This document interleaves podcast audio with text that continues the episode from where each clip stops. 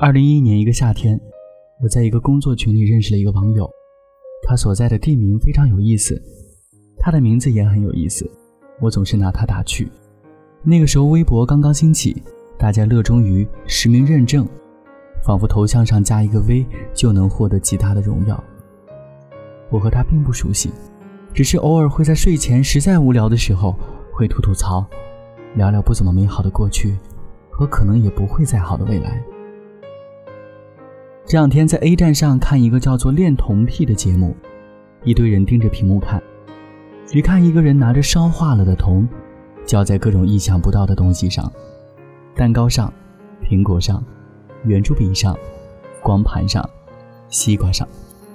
常常有网友在中间等待的过程当中，在屏幕的下方打出一行弹幕：“一个月后，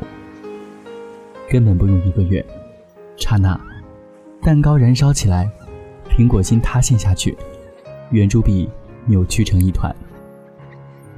一个月后，微博上的同行们开始发起寻人启事，这位只聊了几句话的朋友，就这么消失了。